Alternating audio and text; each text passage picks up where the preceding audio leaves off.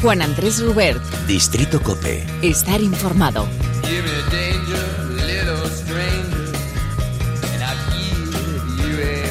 Bueno, pues ya estamos de vuelta, bien cerquita del tocadiscos, rodeados de cientos de discos de vinilo, como siempre, para contar historias alrededor del mundo de la música. Si estás escuchando ahora mismo esta sintonía, te doy la bienvenida a Distrito Cope y las gracias por estar al otro lado, estés donde estés.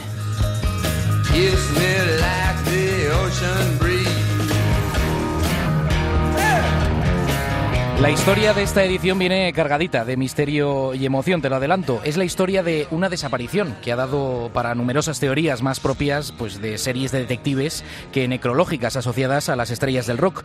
Sucedió el 1 de febrero de 1995 y el protagonista se llama Richie James Edwards suicidio, accidente, asesinato. Quizás si de primeras eh, no te suene mucho el nombre, pero es que fue el líder de una banda clave de los años 90, sobre todo en el Reino Unido. Así que te invito a que viajes conmigo en esta cápsula del tiempo para descubrir esta historia y, como no, para escuchar y disfrutar su música. Te hablo de los Manic Street Preachers.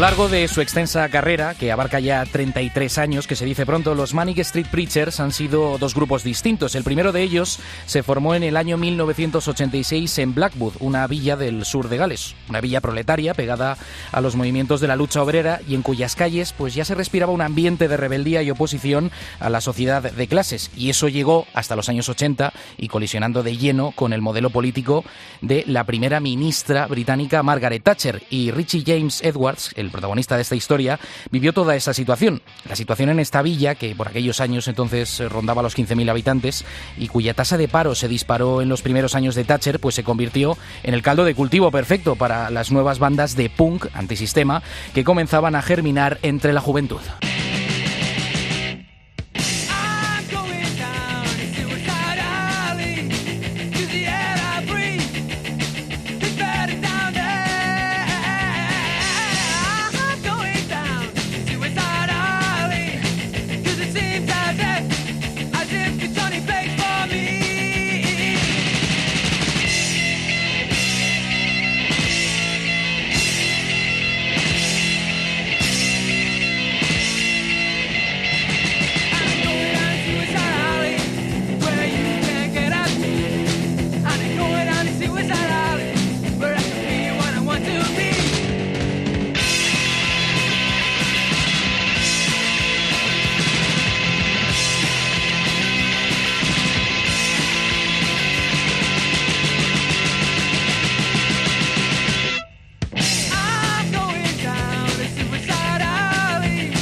Así como cuatro alumnos de instituto, James Dean Bradfield, Nicky Wire, Son Moore y Miles Woodward, formaron el grupo Manic Street Preachers. Sus temas destacaban tanto por su sonido crudo y estridente como por el contenido político de sus letras. El carácter era principalmente de carácter em, anticapitalista y anticonsumista, y Woodward, quizá el más radical de los cuatro, abandonó la formación apenas dos años más tarde y encima acusó a sus compañeros de haberse alejado de sus raíces. Sin embargo, la estética post-punk del grupo, muy del estilo de Siouxsie and the Banshees o The Cure, el carácter agresivo de sus directos y sus continuas provocaciones, pues no tardaron en llamar la atención de los medios.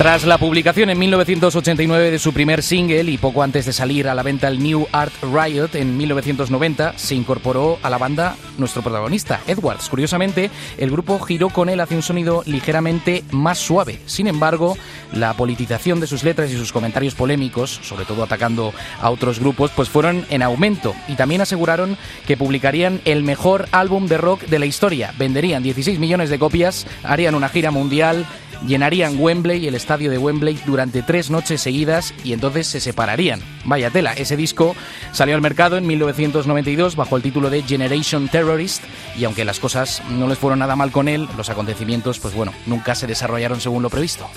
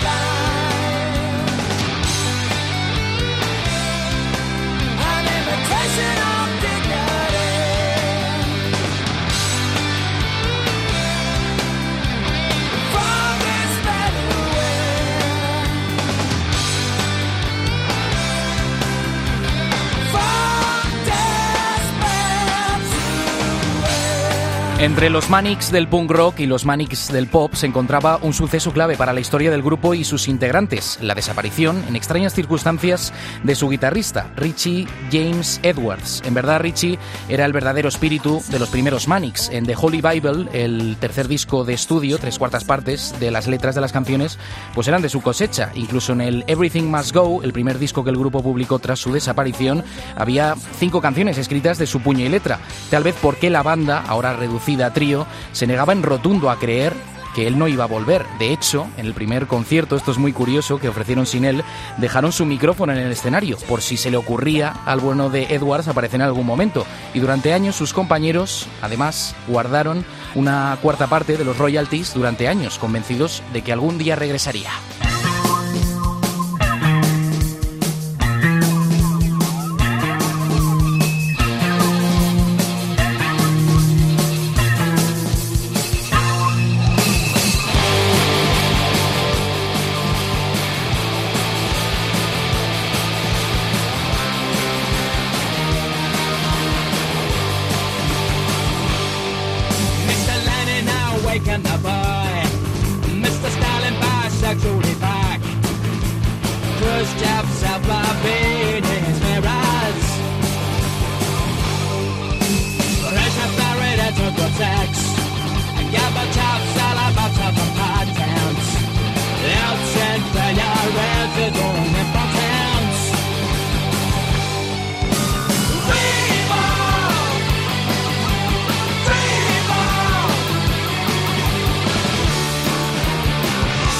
Edwards era la personificación del carácter genuino y loco de los primeros Manics. Uno de los momentos más salvajes tuvo lugar en el año 1991. Tras un concierto, un periodista de la revista musical NME cuestionó la autenticidad del grupo y llegó a sugerir incluso que la imagen de su banda eh, no era más que una pose diseñada pues como mero reclamo publicitario. Richie sacó entonces una cuchilla de afeitar y se hizo varios cortes en el brazo, grabándose la expresión for real, en español, de verdad. Acto seguido le preguntó a su entrevistador si aquello le parecía lo bastante auténtico.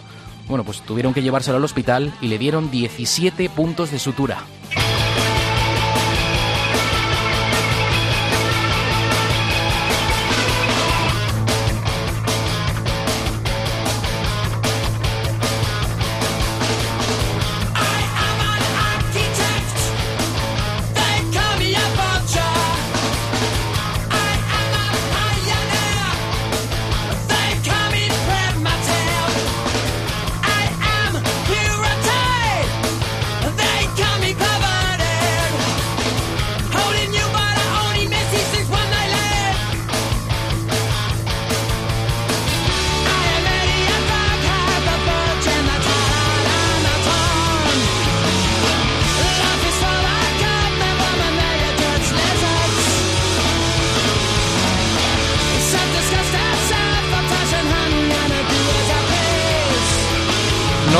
Una experiencia nueva para él, de todas formas. Él solía sufrir episodios fuertes de depresión, llegó a estar ingresado en un hospital psiquiátrico y tendía a automutilarse. Sí, sí, a los Sid Vicious, como el de los Sex Pistols. En una entrevista en el año 1994 llegó a decir, cuando me corto me siento mucho mejor, todas las cosas que podrían haber estado molestándome parecen muy triviales de repente porque estoy concentrándome en el dolor.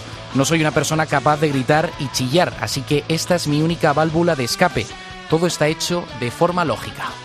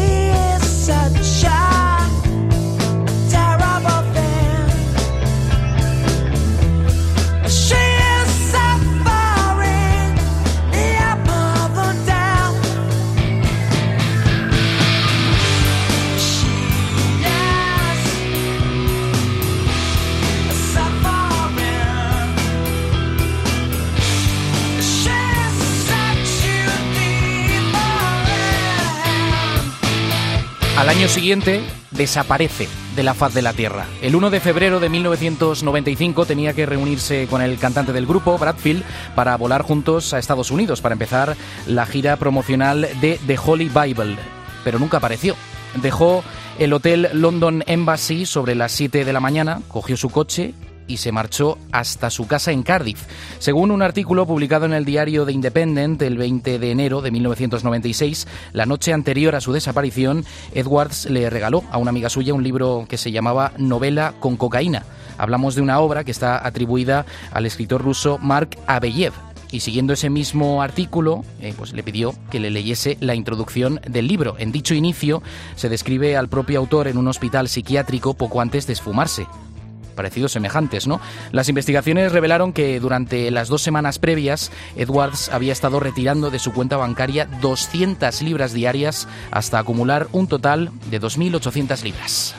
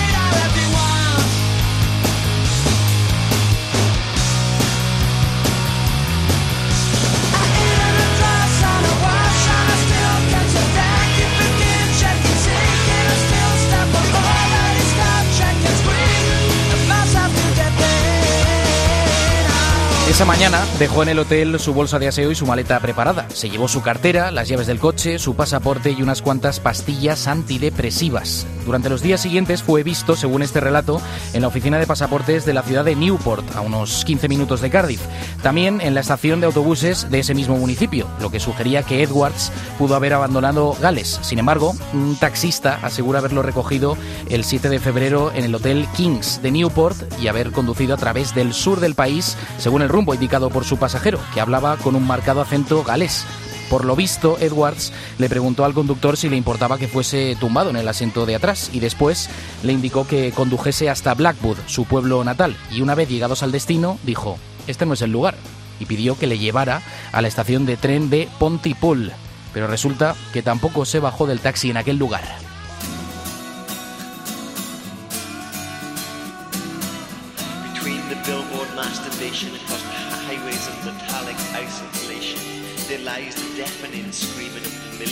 Wiping out the diseased pages of apathy that bleeds our innocence.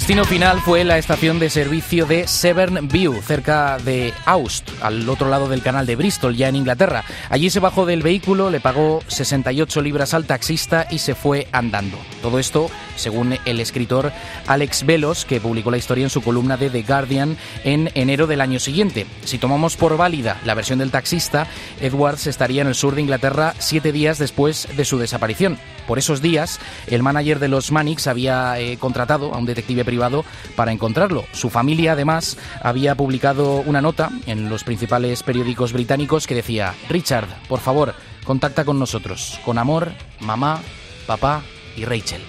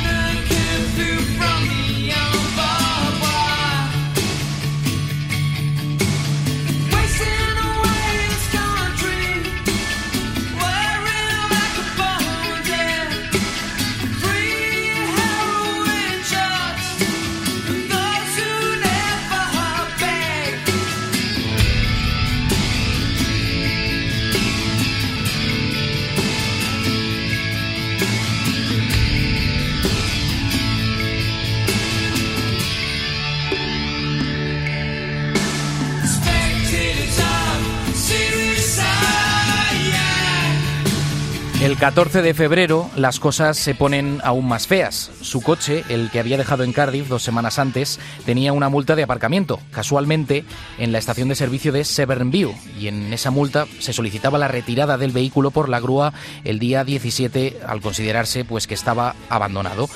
Ahí la policía descubrió que se trataba del coche de Edwards, tenía la batería descargada y además había pruebas de que había sido habitado, utilizado. La investigación apuntaba a que en algún momento, entre el día 7 y el día 13 de febrero, el músico eh, había regresado a su piso, pero que tras pensárselo mejor, había vuelto otra vez en su propio coche a la estación de servicio. Y el motivo podría ser la cercanía del puente de Severn que une Gales con Inglaterra sobre el río que recibe el mismo nombre. Un puente que en el pasado había sido un lugar elegido por muchos suicidas para quitarse la vida saltando al vacío.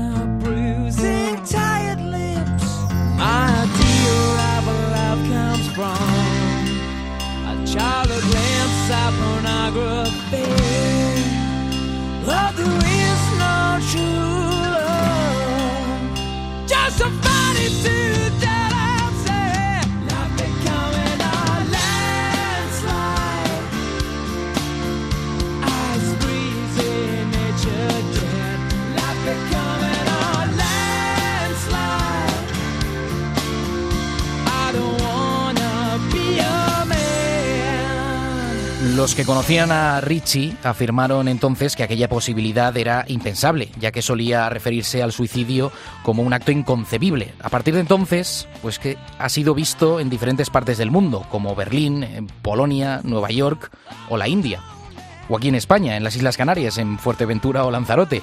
Lo curioso es que la familia eh, ha recibido varios mensajes a lo largo de los años de que lo habían visto en la India. Nada probado, por supuesto. En el año 2002 a la familia se le ofreció por primera vez la opción de declararlo oficialmente muerto, una posibilidad que fue rechazada por la propia familia. Edwards mantuvo el estatus de persona desaparecida hasta el año 2008, cuando su situación jurídica pasó a ser la de presuntamente muerto.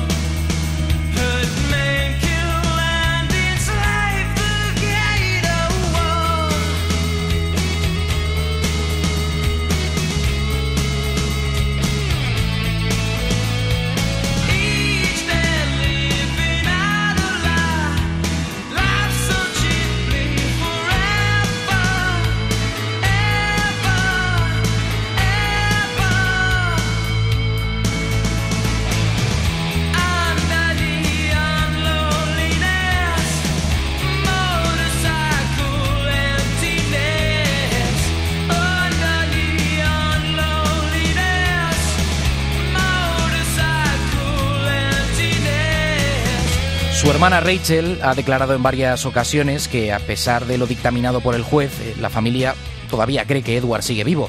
Después de 24 años sin saber absolutamente nada de él, parece una hipótesis poco creíble o imposible, pero es que con estas cosas nunca se sabe. Y una familia, por mucho que pase el tiempo, pues bueno, siempre mantiene algo de esperanza. Al igual que no hay pruebas que demuestren que sigue con vida, tampoco las hay de su muerte.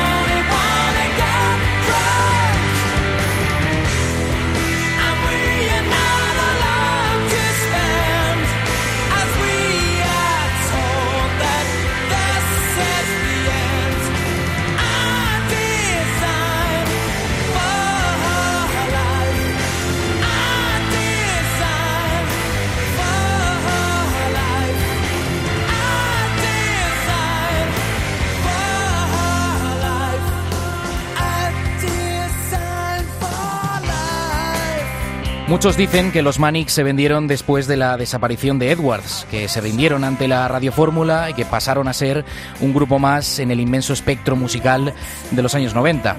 A ver, opiniones hay para todos los gustos. Eh, los hay que prefieren a los primeros Manics y otros prefieren a los segundos, o a los dos.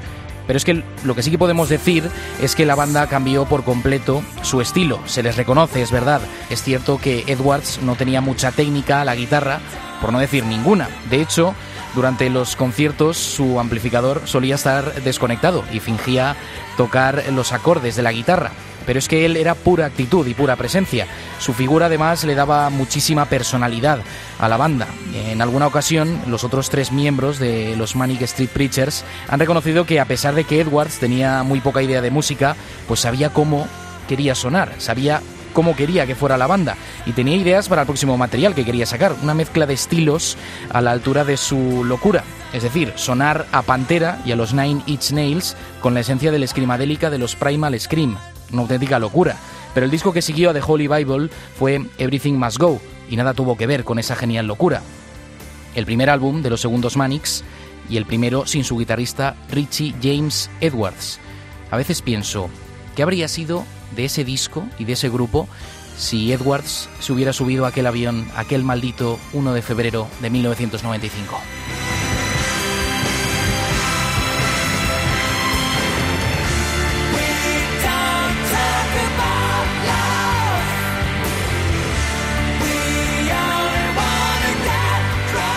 Para la cadena Cope ha estado viajando contigo a través de la música como cada semana Juan Andrés Rubert. Hasta la próxima canción.